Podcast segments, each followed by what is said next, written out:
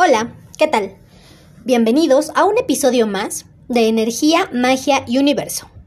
Mi nombre es Victoria y en este podcast encontrarás información que te ayudará a hacer más entendible y divertida tu experiencia de vida. Estoy muy contenta de estar nuevamente con ustedes esta semana. En el episodio de hoy voy a hablar de la importancia de fluir con las situaciones que nos presenta el universo. Ya saben que me gustan los ejemplos y voy a empezar con uno. Vamos a imaginar que eh, existe un chico que no encuentra trabajo. Vamos a ponerle de nombre Juan. Y por más que Juan busca y busca trabajo y va y deja solicitudes, no más, no llega nada. El escenario 1 de esta situación es el siguiente. A Juan le ofrecen atender un puesto de hamburguesas por las noches, al menos en lo que encuentra algo relacionado a su carrera u oficio. Y lo que hace Juan es negarse, aunque necesite ese dinero, porque los gastos ya lo superaron y tiene el agua hasta el cuello, pero aún así él no acepta. Piensa que no tiene caso trabajar en algo que no es para lo que él se preparó o de lo que él sabe. Y rechaza la oferta del puesto de hamburguesas. Y entonces así va pasando el tiempo.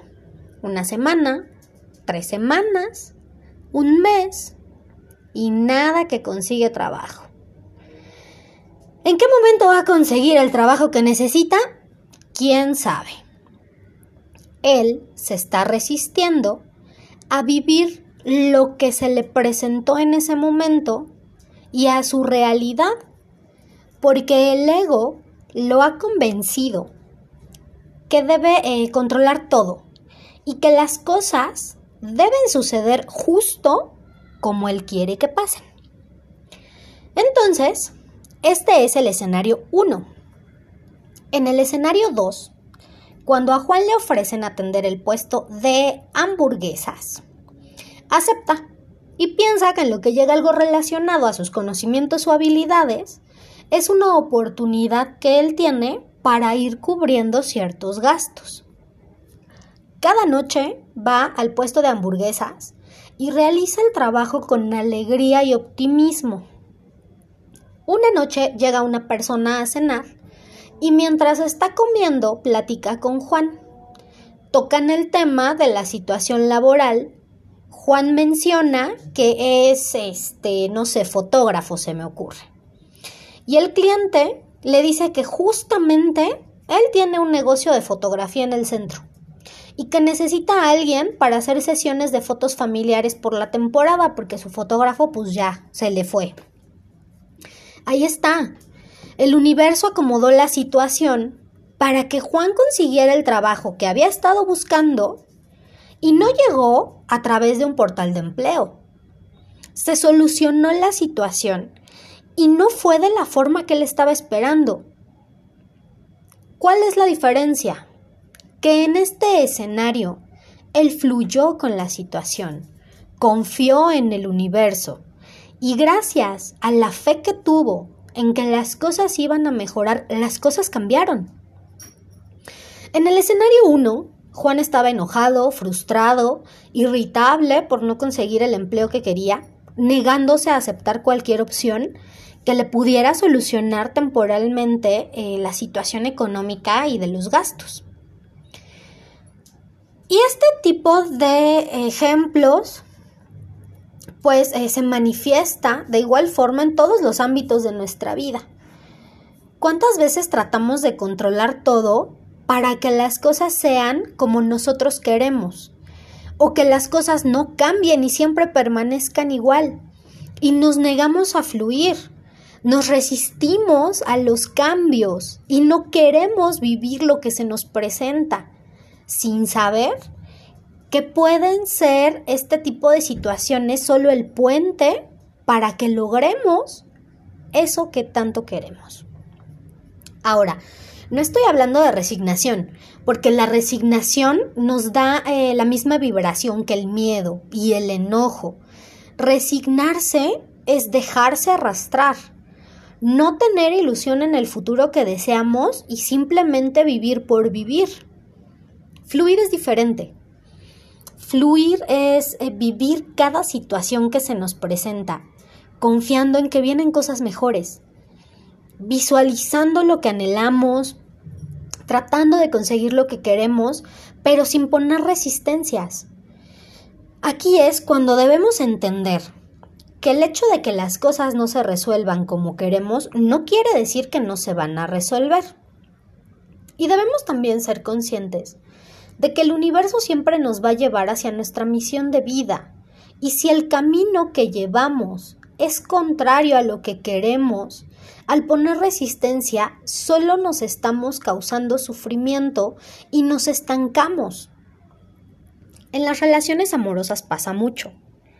Hay parejas que por el tiempo, la costumbre, la presión de la familia o por capricho no se separan, a pesar de que los dos saben que ya no hay amor entre ellos. Se resisten a un rompimiento por miedo a estar solos, por el que dirán, por miedo al cambio, por la hueva de iniciar una nueva relación y empezar otra vez con los detalles, las citas, las primeras veces. Y entonces se quedan con una persona que les permite seguir en su zona de confort. Aunque el camino esté lleno de sufrimiento, porque obviamente no son felices, ya no se aman. Pero están así como dice el dicho, más vale malo por conocido que bueno por conocer. Su consuelo es pensar que las cosas van a cambiar y en algún momento todo va a ser miel sobre hojuelas. Se niegan a escuchar al universo, diciéndoles que hay algo mejor para cada uno, que solo deben fluir y dejar que la vida los acomode donde deben estar.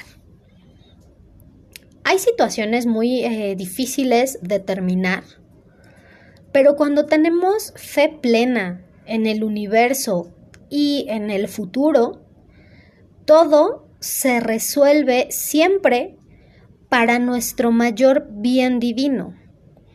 Entonces, eh, cuando estamos en alguna situación que nos cuesta trabajo aceptar o que nos cuesta trabajo como fluir con ella, tenemos que estar eh, bien conscientes de que no podemos basar nuestras decisiones ni nuestras acciones en los demás.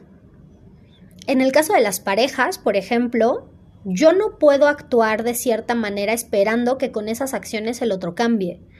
Yo debo actuar buscando siempre lo mejor para mí. Y si voy a realizar un cambio, ese cambio tiene que ser benéfico para mí. Esas decisiones me tienen que beneficiar a mí. Y en medida que yo esté bien, el otro va a estar bien.